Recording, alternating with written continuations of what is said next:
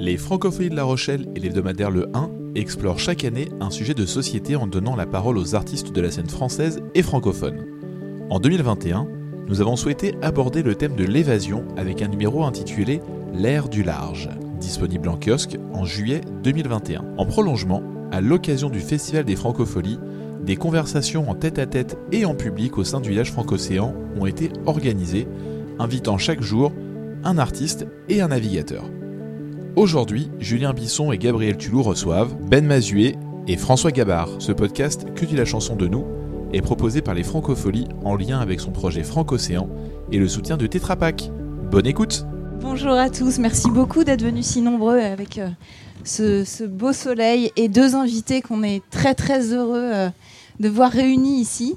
Alors, euh, Ben Mazué, on a déjà eu tous les deux d'ailleurs la joie de te recevoir il y a trois ans, Ouais. ici, sur une Mm. conversation.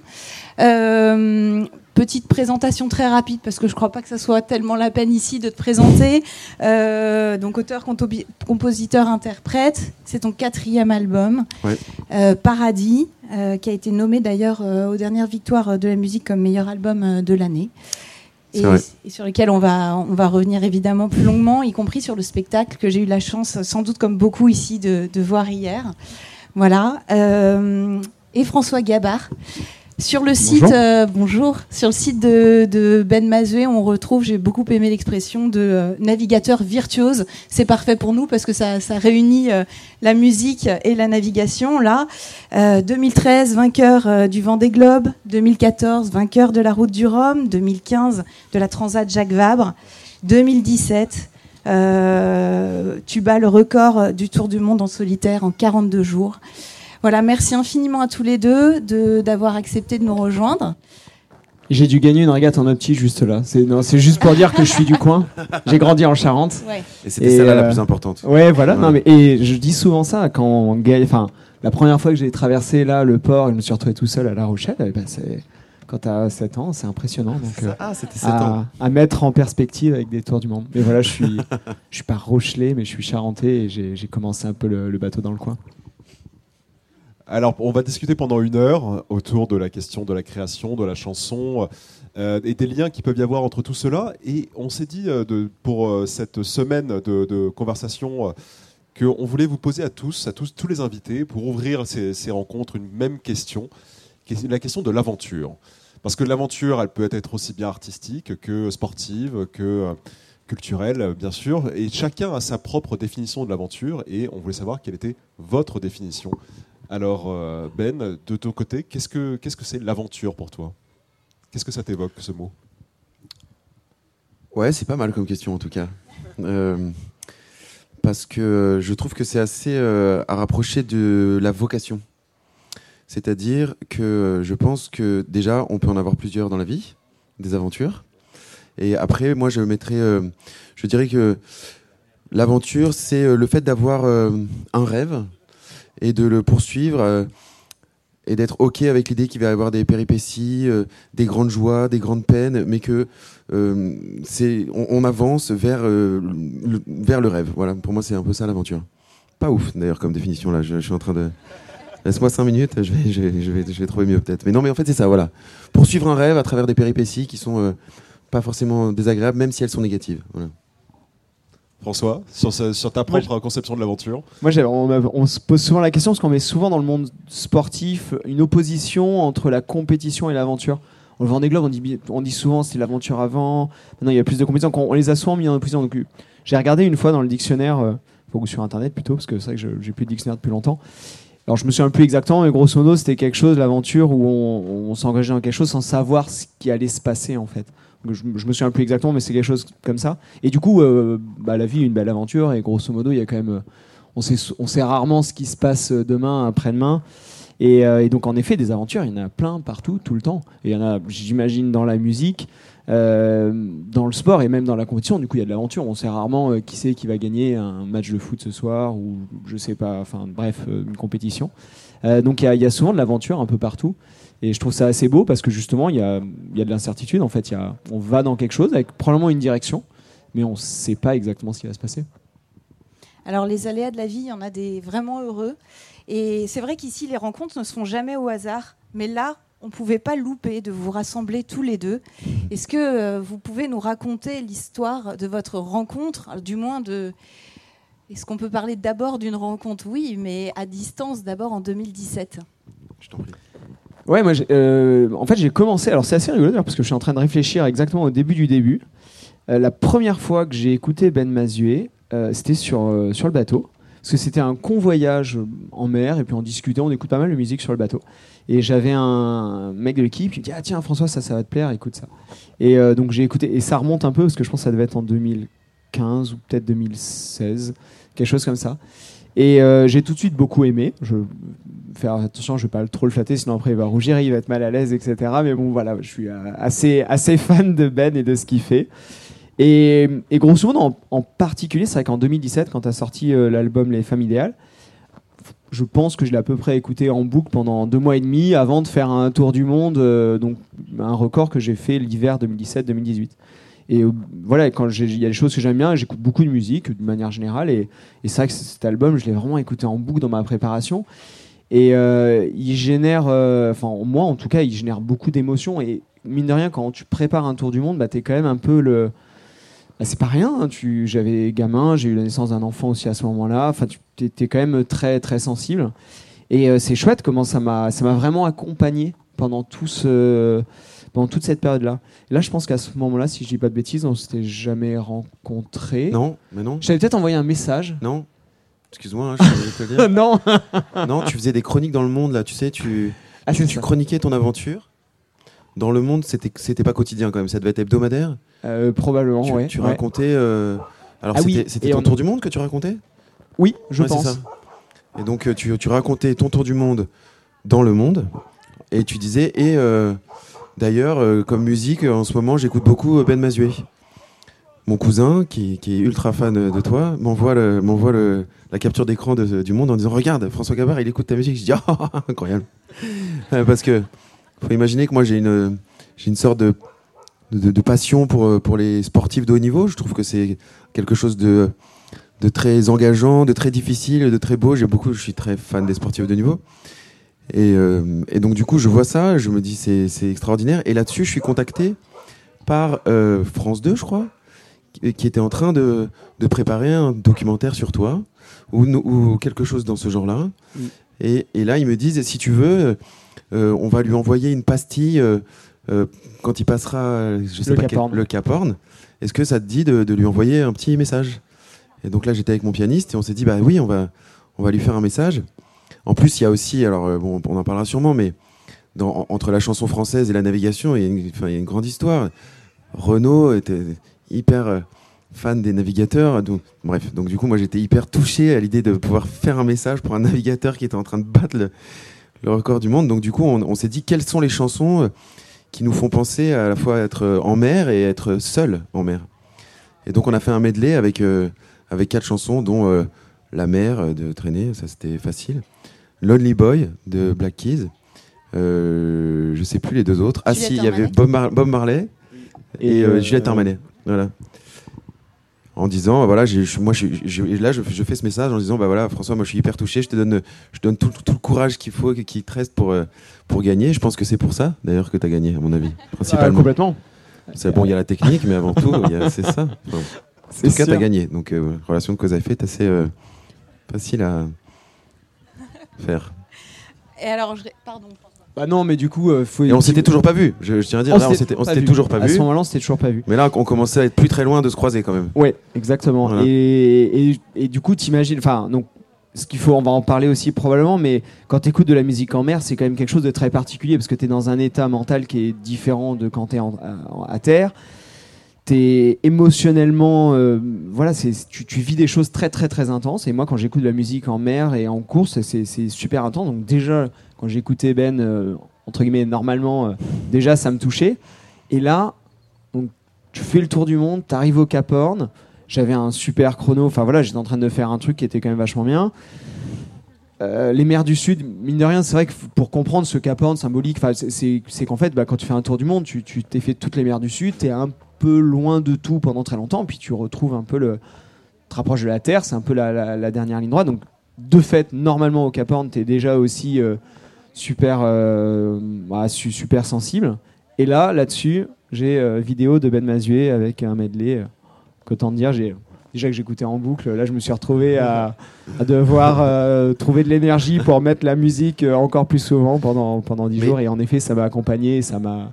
Comment tu la mets la musique? T'as un, un casque ou tu, tu y a- t'as des enceintes? Comment ça se passe? Ouais, non, j'ai des enceintes. Et alors ça, c'est vrai que c'est assez marrant. J'écoute euh, donc j'écoute beaucoup de musique à bord du bateau. Par contre, je l'écoute jamais dans un casque parce qu'en même temps, j'écoute le bateau aussi. Ouais. Et alors, et alors moi, par contre, ça me trouble. euh, Enfin, si jamais je mets des quelque chose qui me bouche euh, des bruits du bateau, là, je suis, je suis vraiment complètement perdu.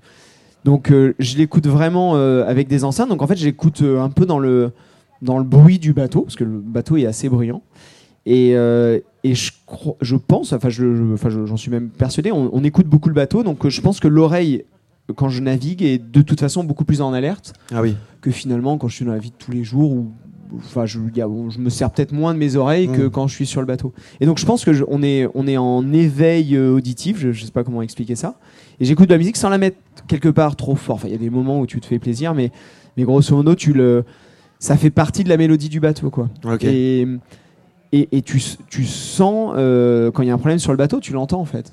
D'accord. et Il faut aussi, je crois que tu m'avais dit ça, il faut aussi préciser que les, les bateaux que tu pilotes euh, sont tellement rapides qu'il y a beaucoup de chocs et que tu portes un casque euh, parfois, euh, non, sur la tête Tu m'avais pas dit ça oui oui Un alors casque pour te protéger la tête Oui, Parce que tu, tu tapes. pas un casque de musique Non, non, pas un casque de musique, ouais. ouais, Non, ouais. Les gens euh, se, se non, non, pas mais de ça. c'est vrai que ça bouge pas mal sur nos bateaux et, euh, et on- faut- il faut se protéger.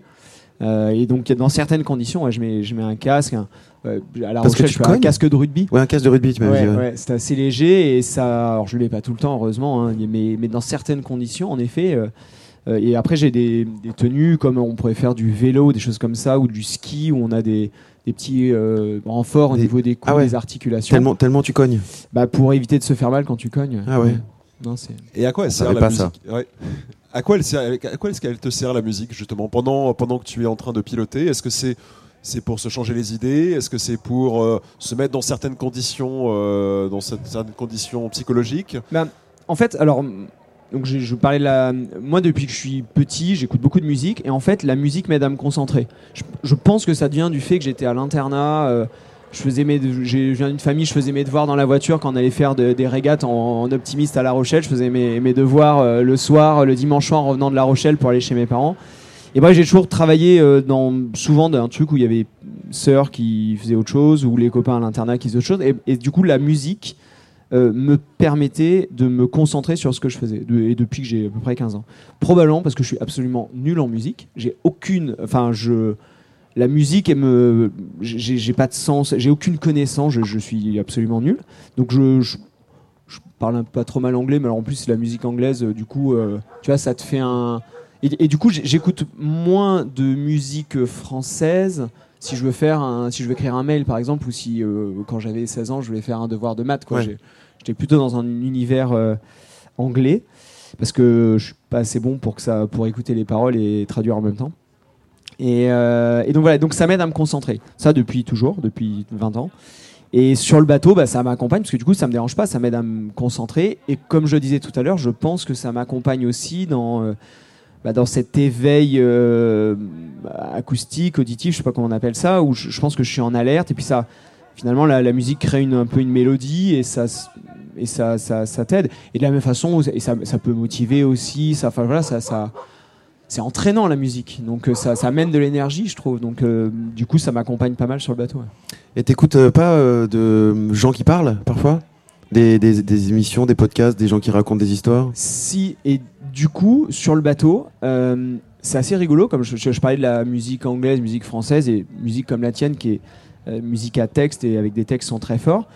Et euh, quand je fais du solitaire en bateau et que je parle longtemps, ou à un moment donné, bah, t'as plus le contact avec. euh, euh, tu parles pas avec des gens ou Et moins que dans la vie normale. Et ben du coup, je me retrouve à réécouter beaucoup euh, de, de, de musique à texte que je définirai à texte. qui, pour, Euh, pour t'accompagner plus que pour te ouais, concentrer parce- là mais je- ouais, oui, je pense pour Ouais. l'accompagner. Et évidemment aussi, j'écoute beaucoup de podcasts, des, D'accord.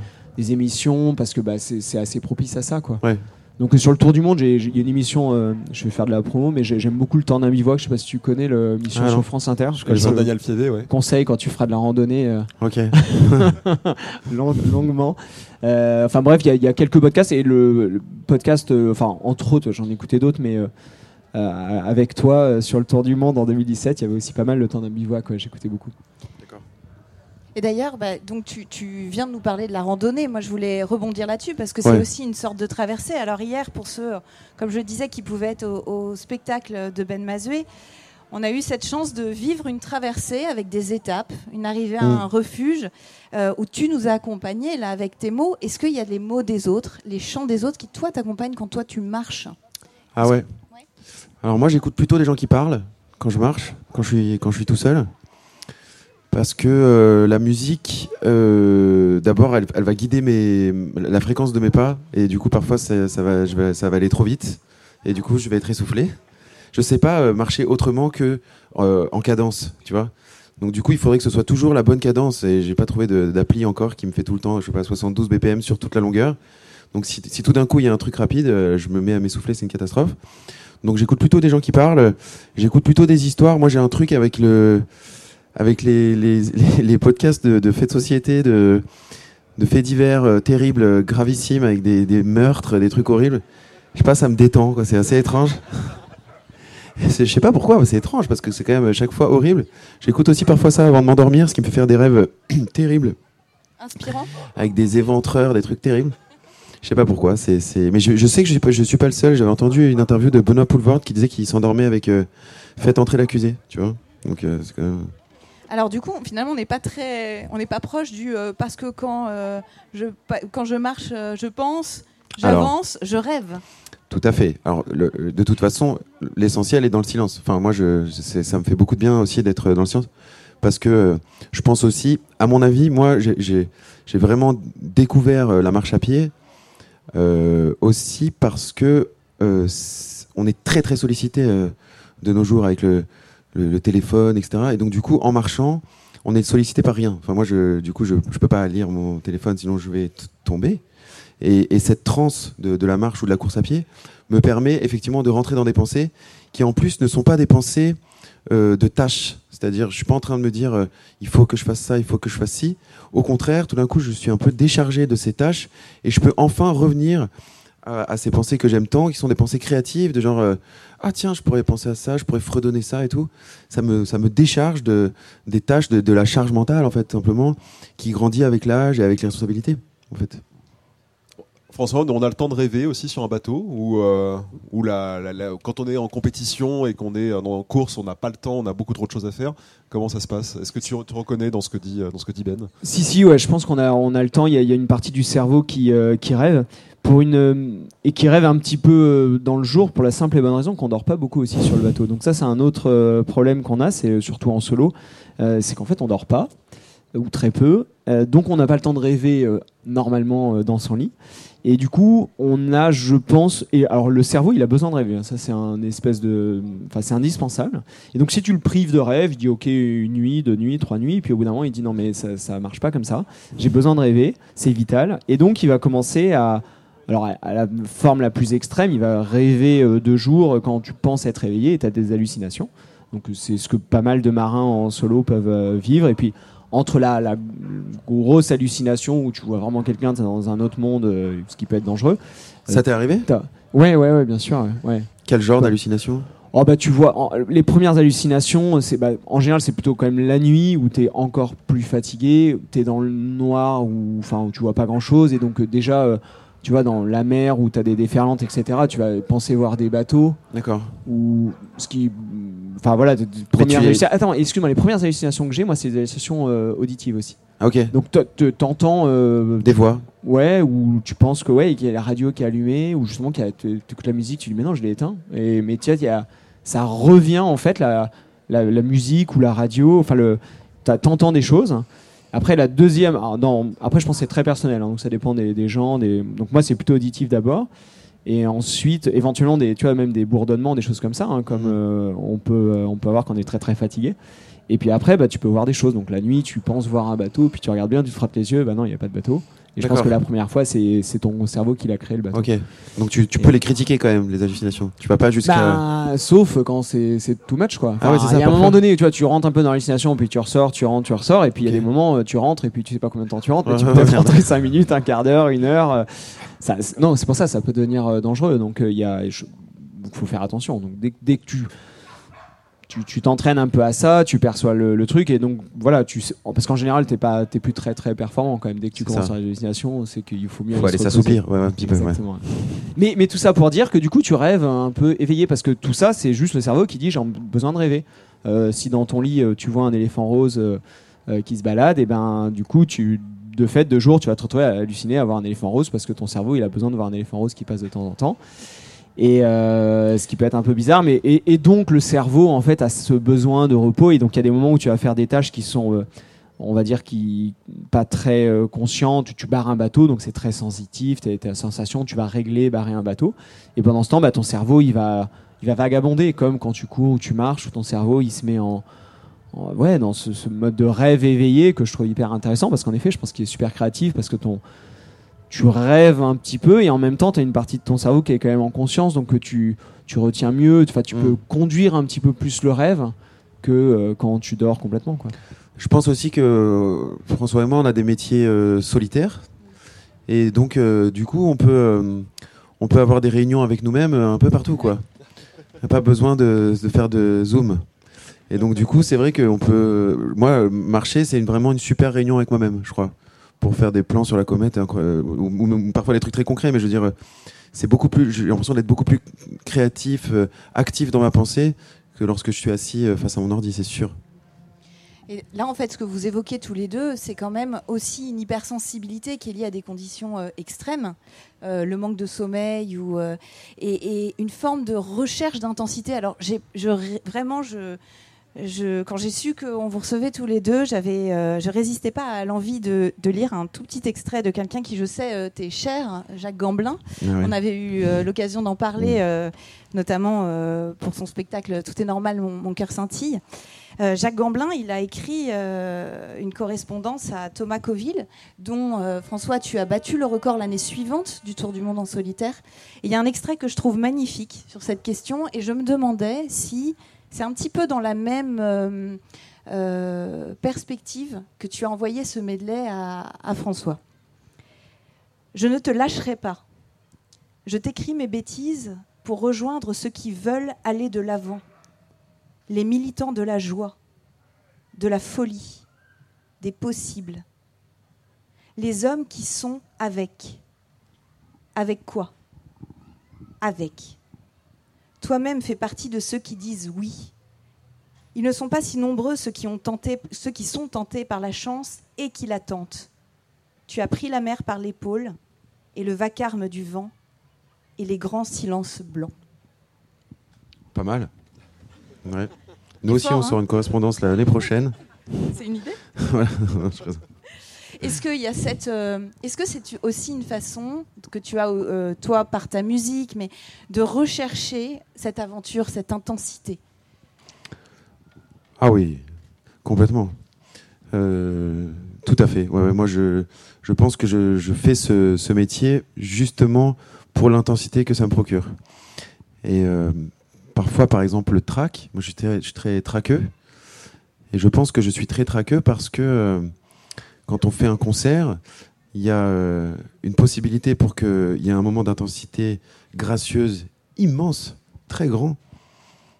Pas orgasmique, mais, parce que c'est très long, mais, dans, cet ordre-là.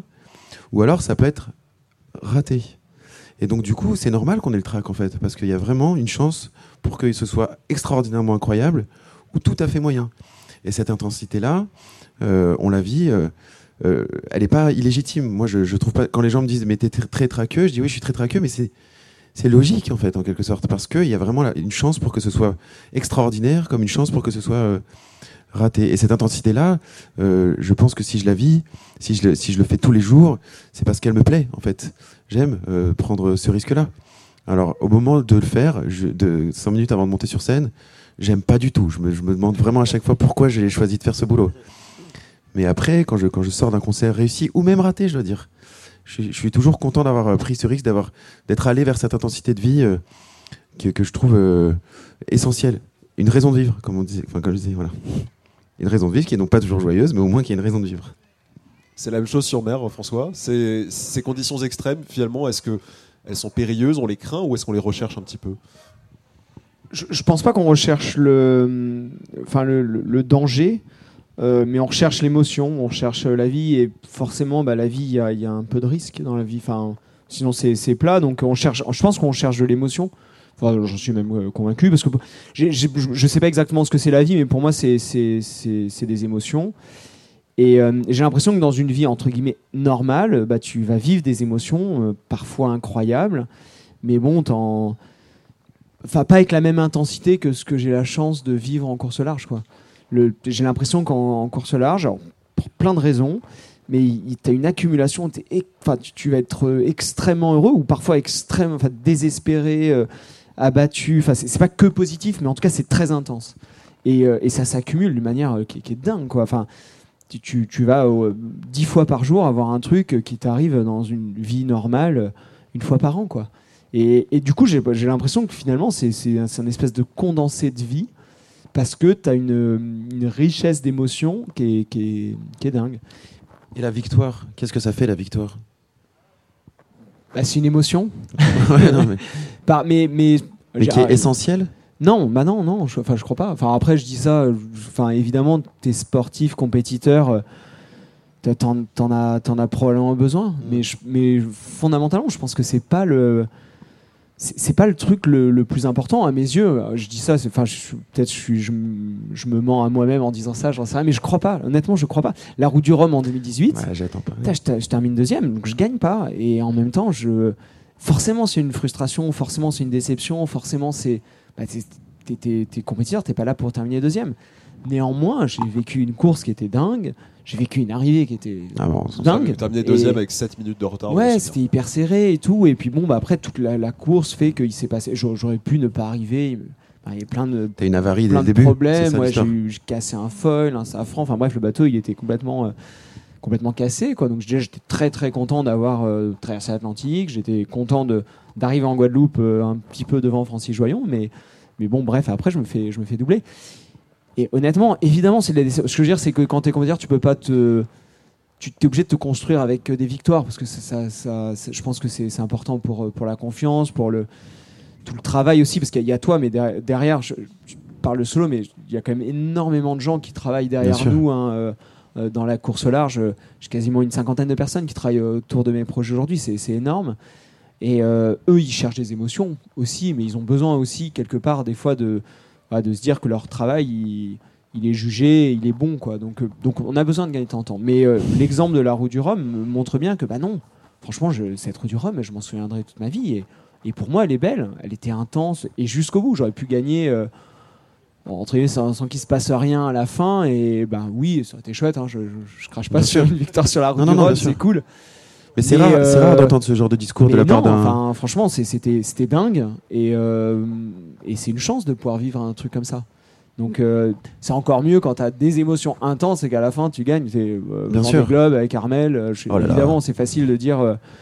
Enfin, c'était cool parce que c'était intense, c'était hyper incertain, c'était.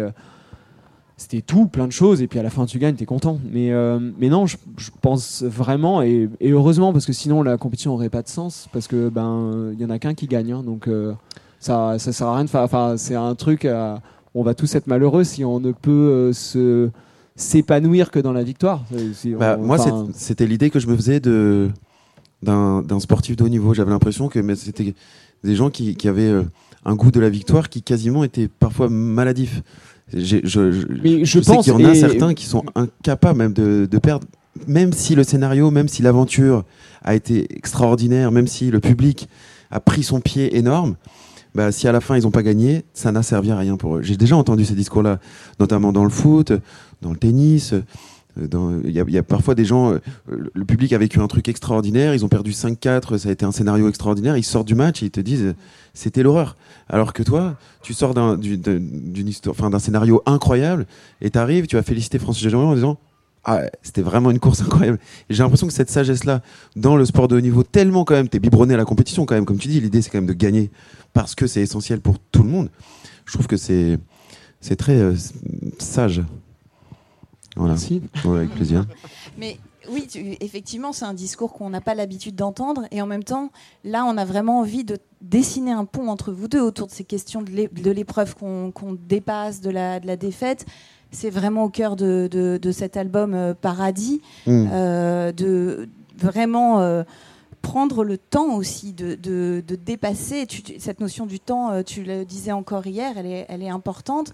Et François, tu as fait quelque chose que finalement peu de navigateurs euh, à très haut niveau font. Tu as fait une pause, toi, euh, avant le confinement.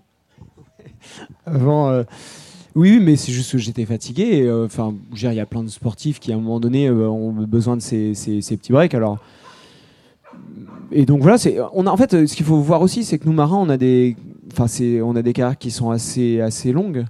Donc, on, il y a certains sports de haut niveau où ça dure euh, 3, 4, 5, 10 ans. Euh, bah nous, les marins, et en l'occurrence, euh, pour prendre l'exemple de la route du Rhum, Francis Joyon, euh, 62, 63 ans, je sais plus, enfin plus de 60 ans. Euh, bah voilà, ça fait 40 ans qu'il fait de la course au large. Donc, euh, il y en a peut-être qui sont capables de faire euh, de la course au large euh, en pensant qu'à ça, euh, 5 jours, euh, 7 jours sur 7, euh, toute l'année, euh, pendant 40 ans. euh, mais bon, c'est quand même un peu épuisant. Si tu le fais comme j'aime faire du, haut niveau et du bateau, c'est-à-dire euh, à fond, euh, bah voilà, à un moment donné, le corps il fatigue et, donc tu as besoin de faire des breaks. Donc, je, pense que c'est assez logique finalement. Si tu veux. euh, euh, durer quelque part assez longtemps, garder, garder l'énergie, bah, il, faut, il faut savoir, il faut savoir faire un petit, petit, petit break de temps en temps. Et pour revenir sur la question de, Gabriel et sur la question de l'épreuve, est-ce que, on parlait tout à l'heure au tout début de, de, cette conversation de- de la quête qu'on peut avoir dans, dans une vie, est-ce que la quête est plus belle quand on a réussi à surmonter les épreuves d'une certaine façon que on a besoin de ces épreuves pour que l'aventure soit, soit plus riche et que finalement la, destination, quand le but atteint, soit, soit plus fort Oh bah c'est sûr que oui. Hein. Ouais. Moi, je, je suis jamais aussi content euh, euh, que quand j'ai résolu un, problème qui était, qui avait l'air d'être impossible à résoudre. Notamment euh, parce que c'est un peu mon fond de commerce dans le couple. je, trouve que quand on a un, énorme problème de couple et qu'on arrive à travers la communication à dépasser ce problème-là et à le résoudre, on s'aime euh, tellement mieux et plus. Donc euh, c'est un peu pareil dans le, reste euh, de la vie. Ouais, ouais, carrément. Tu parles beaucoup du couple, tu parles de la famille aussi et, et de tes enfants, euh, avec une chanson euh, semaine A, semaine B, euh, qui, qui est très très touchante. Et hum, là aussi, il y a un écho d'une certaine manière. Je, me- je- je sais que tu as des enfants aussi, François. Comment on vit l'un et l'autre? Alors, ce- ces temps séparés. Alors toi, tu le, ça passe d'une semaine sur l'autre. euh, Ouais. L'attente de les retrouver, et puis euh, ces semaines qu'on meuble et puis euh, la joie infinie quand ils sont là.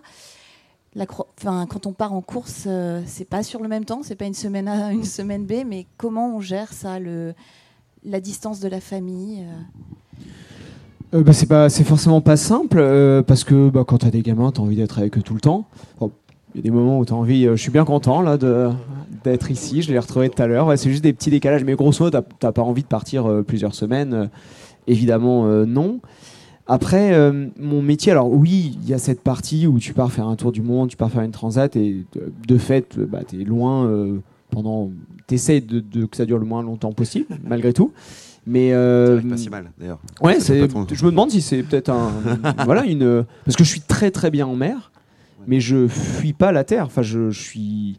C'est pas. euh, je, Enfin, j'aime bien revenir, quoi. J'aime bien partir, j'aime bien revenir. Et, et c'est- je pense que c'est vachement important parce qu'en effet, si t'es peut-être trop bien en mer, bah tu fais peut-être pas de la course. Finalement, tu vis différemment. Tu vas en mer et puis tu y restes ou tu tu prends le temps d'y rester, quoi. Ce que j'aime faire en famille, en croisière et et ça, je trouve ça génial. Et j'espère dans les années qui viennent, d'ailleurs, pouvoir euh, avoir le temps de faire euh, des voyages en famille, comme j'ai eu la chance de le faire quand j'étais gamin, parce que bah, parce que c'est quand même quelque chose de, très chouette. Et, et pour euh, répondre, enfin essayer de, de mettre aussi un peu en, dans la réalité, c'est mon métier. Oui, bah, aujourd'hui, cette année, qu'est-ce que je vais faire? Je vais faire une Transat Jacques Vabre à la fin de l'année, au mois de novembre. Génial.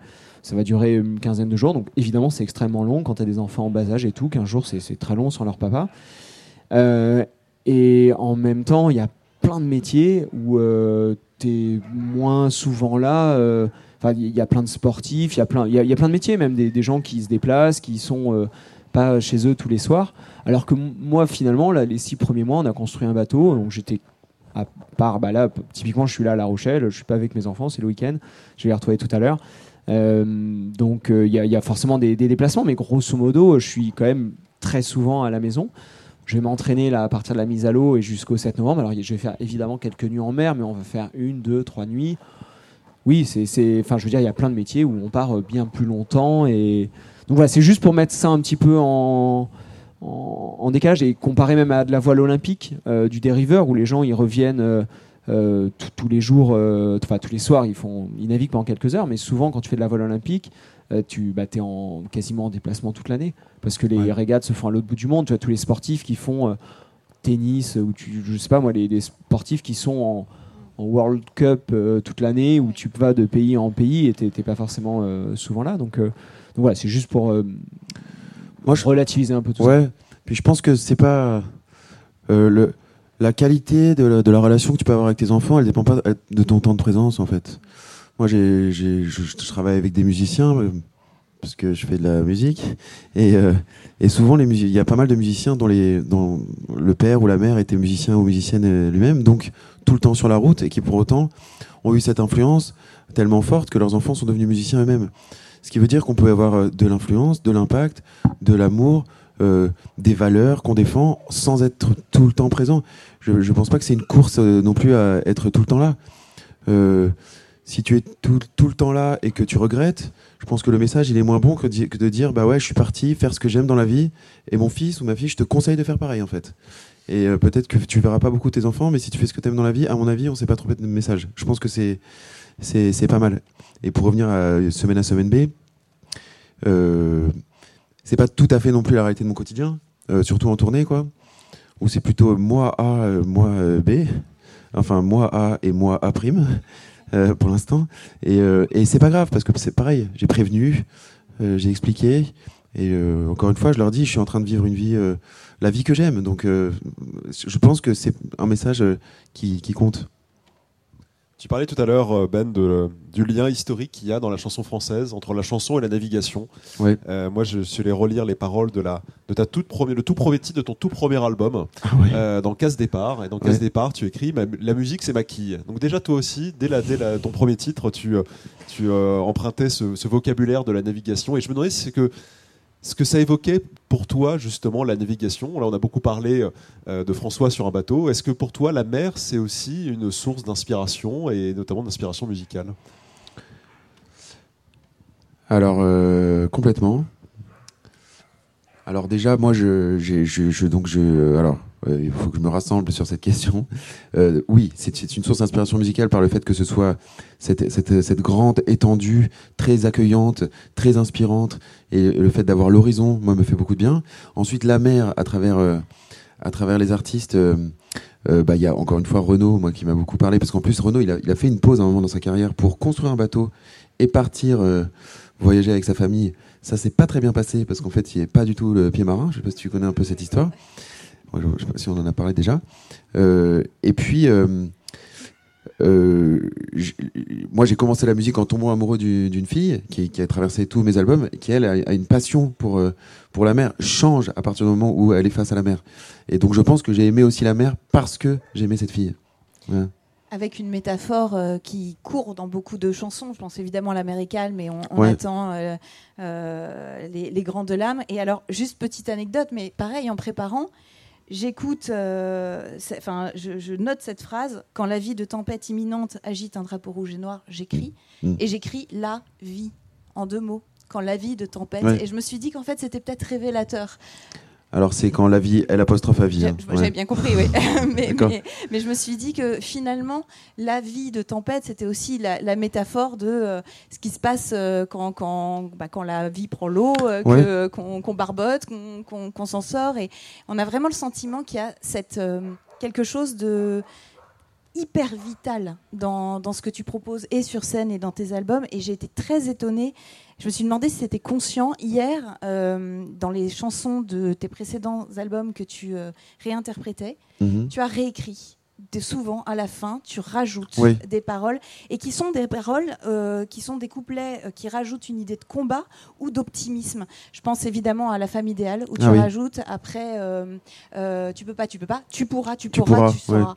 Et je me suis demandé si ça c'était quelque chose de que tu avais voulu conscient dans cette période où on vient quand même de passer un moment difficile, de, de- de nous insuffler là, un, un vent d'optimisme. C'est parce que c'est le truc qui m'inspire le plus, euh, de fait de rendre hommage. Moi, c'est vraiment euh, dès que je dois rendre hommage, ça, je, bah, je suis beaucoup plus inspiré pour écrire. Donc, tu vois, les discours de mariage, euh, les discours d'enterrement et tout, j'adore. c'est comme ça, je sais pas pourquoi. Euh, donc, euh, du coup, rendre hommage, il faut toujours un peu un, aspect euh, positif, tu vois. C'est- vraiment un, ouais, c'est une technique de plume qui me, qui, qui- voilà, qui, qui fonctionne avec moi, Euh, beaucoup plus que la colère ou la rage. Ou, donc, euh, j'aimerais bien hein, parfois euh, écrire avec euh, un peu plus de, de colère ou de rage. Et pour répondre, pour finir euh, de répondre à ta question par rapport aux navigateurs, je trouve que il y a euh, chez euh, les navigateurs euh, une, une, poésie dans leur manière de raconter, tu vois aussi, qu'il n'y a pas beaucoup dans, les autres sports. Un peu comme les cuisiniers, tu sais, qui, font très très bien la cuisine bien sûr, mais qui doivent aussi un peu raconter leur plat.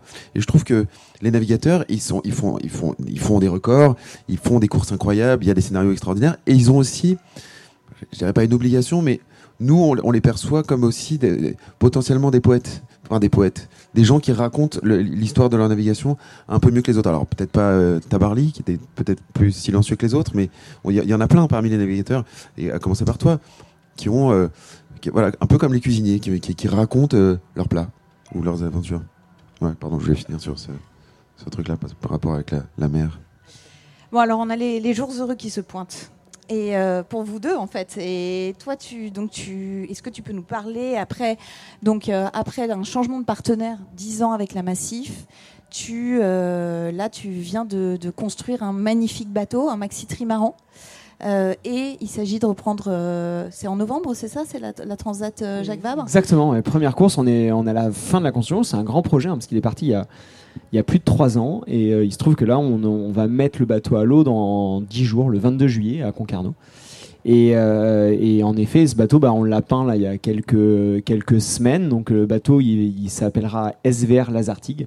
Et c'est vrai que c'est euh, bah, c'est un super, c'est un nouveau projet qui part quelque part pour moi, parce que c'est avec un, nouveau partenaire pour plusieurs années.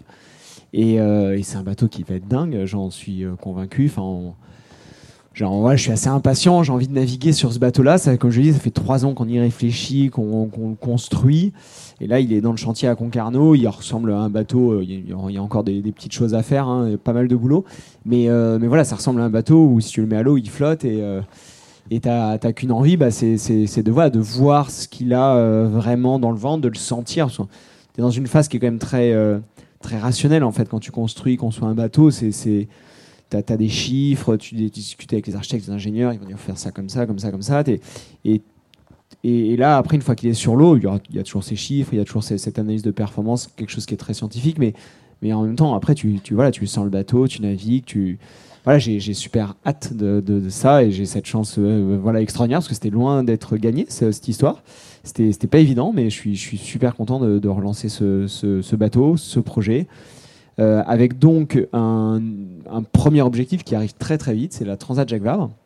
Donc c'est une course en double, départ du Havre, départ le 7 novembre. On va descendre l'Atlantique, on va aller tourner autour de petites îles euh, au large du Brésil et on va remonter vers la Martinique. Euh, donc ça va durer à peu près deux semaines. Et donc c'est une course en double. J'ai navigué avec Tom Laperche, qui est un, un jeune figariste, un jeune marin. Donc c'est aussi une nouvelle aventure assez intéressante humainement parce que je j'arrive avec un, un marin qui a un potentiel énorme auquel je crois beaucoup et euh, bah, qui va lui aussi découvrir ces, ces bateaux-là. Euh, donc ouais, non, ça va être top. Je- je- J'ai hâte. J'ai hâte de métier de marin se fait beaucoup à terre, mais il y a une partie sur l'eau que j'aime beaucoup et là je vais, je vais plus être dans la partie sur l'eau. Mais c'est un bateau qui est destiné à être à deux Ou tu peux, tu peux faire tout seul Ou peut-être plus? Comment ça se passe? Ouais, c'est euh, le, le cahier des charges du, du bateau. Enfin, en fait, l'objectif à terme du bateau, c'est de faire un tour du monde en équipage. Ah, sur un équipage de 6, donc le bateau, on peut, il est vraiment optimisé pour ça. On peut aussi naviguer en solitaire, on peut naviguer en double, on peut naviguer en solitaire. Euh, donc voilà, grosso modo de 1 à 6, le bateau fonctionne bien. Et, euh, et voilà, et, et c'est vrai que l'objectif à terme, c'est de faire un tour du monde. En équipage, à 6. pas- En équipage, en, so- en solo peut-être dans un 40 premier jours. temps, en équipage dans un second temps. En 40 jours euh, peut-être. ben, en- Oui, en moins de 40 jours, je- je- j'espère, je, crois. Enfin, je, je- faut bien, enfin, je, peux parler bateau, je sais pas si c'est le, sujet, mais voilà, nos bateaux volent aujourd'hui au-dessus de l'eau. euh, grâce à des foils, hein, donc c'est comme des ailes. Un avion euh, se sert de ses ailes avec la vitesse pour s'appuyer dans l'air. Nous, on s'appuie dans l'eau euh, avec des ailes qui sont plus petites, qu'on appelle des foils. Pourquoi on fait ça? Parce qu'en fait, quand on s'appuie dans l'eau et qu'on sort la, coque du bateau, il y, y a moins de frottement, il y a moins de traînée. Le- L'aile frotte moins que, l'ensemble du bateau. Et du coup, on frotte moins, donc euh, avec le même vent, la même euh, force pour nous faire avancer, on, va plus vite. Et euh, ça, c'est quand même une vraie révolution. Ça, se développe euh, une vitesse très très importante là, ces dernières années. Et, voilà, et nos bateaux sont capables de performances qui sont juste dingues, extraordinaires. Alors c'est loin d'être évident. hein, on a encore plein de choses à, à fiabiliser, à développer, à imaginer. Enfin voilà, on est vraiment au début d'une révolution. Euh, et euh, c'est hyper excitant d'être dans cette phase-là et d'avoir un bateau comme le Trimaran Lazartic qui est clairement euh, un des meilleurs bateaux et qui, sur lequel on a beaucoup innové. On est allé très loin dans cette notion de vol. Donc c'est en tant que marin, c'est hyper intéressant d'être dans cette dynamique-là, d'essayer d'imaginer quelque part comment on va pouvoir naviguer demain. Tu parles de, révolution et de toute cette technologie. Et hier, on a, on a eu le plaisir d'être avec Arthur Levaillant et Molécule qui nous parlait du, collectif La Vague et de, et de cette façon euh, de repenser euh, aussi euh, par la voile nos rapports aux, océans. Ça a été aussi pour toi, avec ce nouveau partenaire Cresp Ocean, Cresp, et puis du coup avec la fondation Cresp Ocean, de, bah, servir une cause aussi. Ouais, c'est super important pour moi bah, parce qu'on se retrouve sur des bateaux qui, bah, font rêver des gens et du coup il y en a des messages à faire passer et c'est vrai qu'on a la chance d'avoir un océan qui est, euh, alors qui est nous notre terrain de, travail, notre terrain de jeu, euh, mais qui est quelque chose de, fragile et pourtant qui est super important pour, pour nous tous. C'est grosso modo grâce à l'océan euh, que notre climat est aujourd'hui à peu près normal, mais qui peut se dérégler, enfin qui se dérègle. Et donc voilà, il y y, y a énormément de, de travail à faire pour préserver les océans parce que c'est un peu le, en effet ce grand bleu là qui est un peu plus loin et puis ça appartient à tout le monde, ça appartient à personne, c'est un vrai bien commun de l'humanité. Et souvent, bah, quand des choses sont comme ça très partagées, bah, des fois on ne sait plus trop qui euh, s'en occupe, qui le protège, euh, quelles sont les règles. En haute mer, il y, a- quand même un petit flou sur certains sujets, donc euh, je pense que c'est- vraiment important de, de déjà de bien l'expliquer, de prendre conscience de ça, c'est-à-dire que même des gens qui n'habitent pas près de la mer, voilà, le climat cl- clairement est, est dépendant de, l'océan. Euh, donc euh, ça nous concerne tous, marins ou pas. euh, on est tous, voilà, si, si l'océan va pas bien, on va tous pas bien. Et donc je pense que c'est bien important déjà de, bien comprendre, de transmettre ces messages-là. Et, et parce qu'on est marin et qu'on a une certaine légitimité, à parler de ces sujets et éventuellement à, pousser certains, certains projets, voilà, se servir de ces grands bateaux de, de course pour, pour passer ce message-là. Est-ce que, maintenant qu'il est bientôt fini, là, le bateau, euh, est-ce qu'il y a une co- petite coquetterie dessus? Est-ce que tu as, mis un truc euh, qui n'était pas indispensable, mais bon, tu l'as mis, ça te faisait plaisir? Une couleur de, de, de canapé, enfin, je mets pas de canapé, mais de banquette ou un cuir que tu aimais bien sur un truc Est-ce qu'il y a un truc où tu t'es un tout petit peu euh, Un petit peu lâché? trop. Ouais, Ah ouais, parce que j'imagine que tout, doit être réfléchir. Ou alors c'est après que ça vient, ces choses-là C'est peut-être après. c'est après que tu mets un C'est truc, après, on ouais. a les petites euh, personnalisations dans l'ergonomie. Ouais. euh, je pense que ça va venir. ouais. Ouais, c'est ça, c'est après que tu, que tu peux Ouais. mettre, t'as le droit de mettre un petit dessin de tes enfants ou quelque chose Exactement. comme d'accord. Pour le moment, il est assez. euh, Non, après, on est allé assez loin dans le dans le concept hein, du bateau. On s'est quand même, euh, on a pris certains risques. On a, on, on a un bateau dont on est avec toute l'équipe très fier parce que mine de rien, il est quand même très différent du bateau précédent. Ouais. Mais non, j'ai, on est, j'ai pas encore le petit. Bah, euh, c'est pas tout de suite, il faut Il a avant. pas- il y a- Tu viennes, viens de le voir. Tu feras un, un petit dessin. il y a pas de superstition quand on construit un bateau comme ça? Alors écoute, euh, non, euh, moi je, je, je dis souvent le.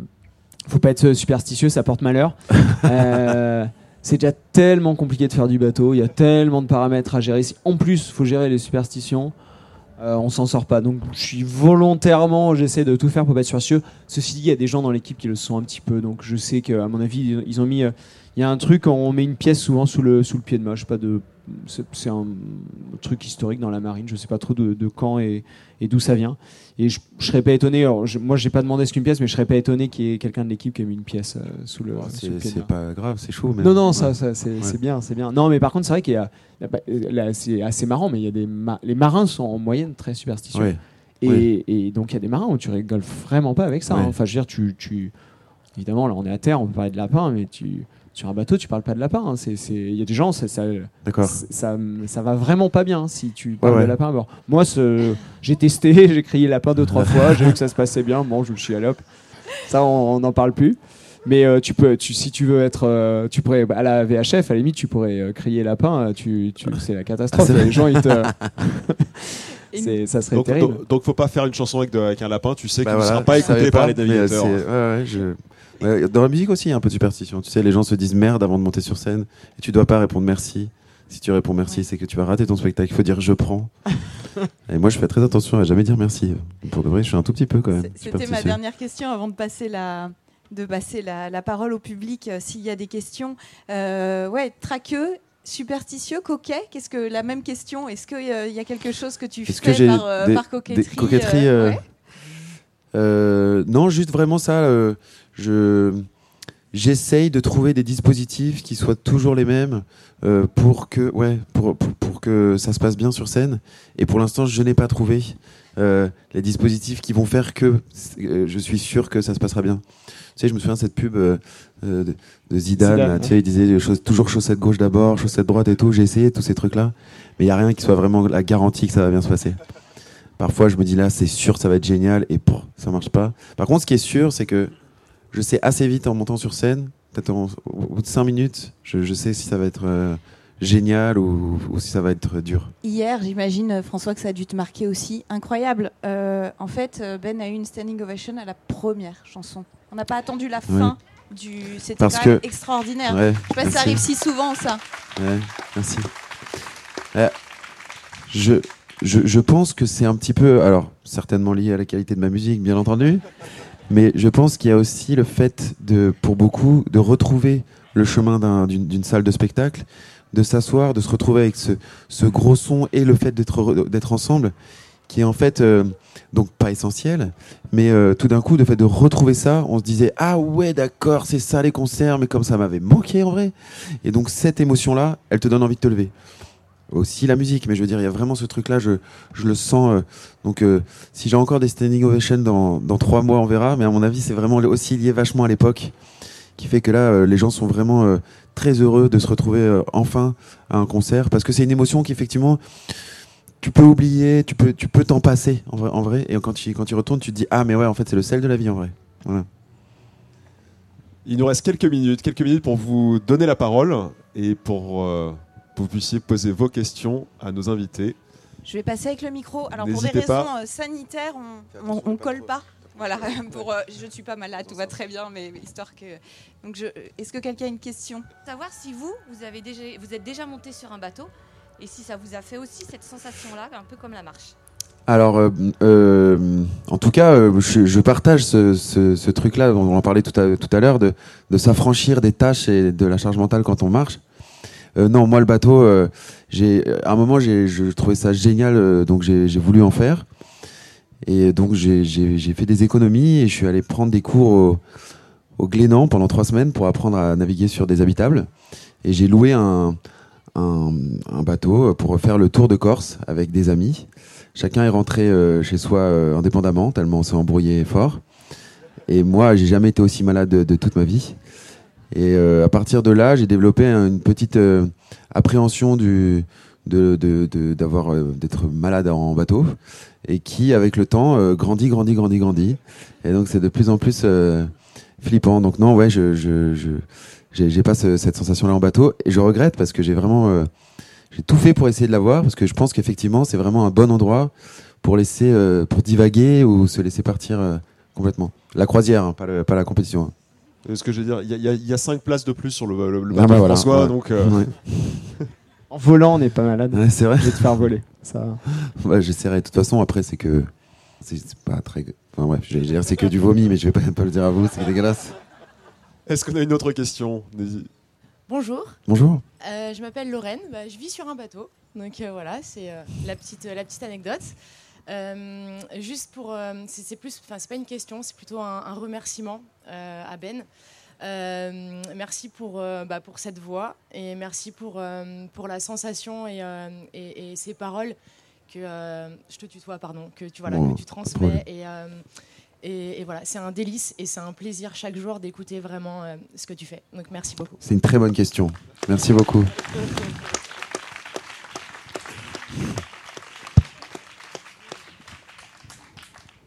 On a une dernière question, ouais.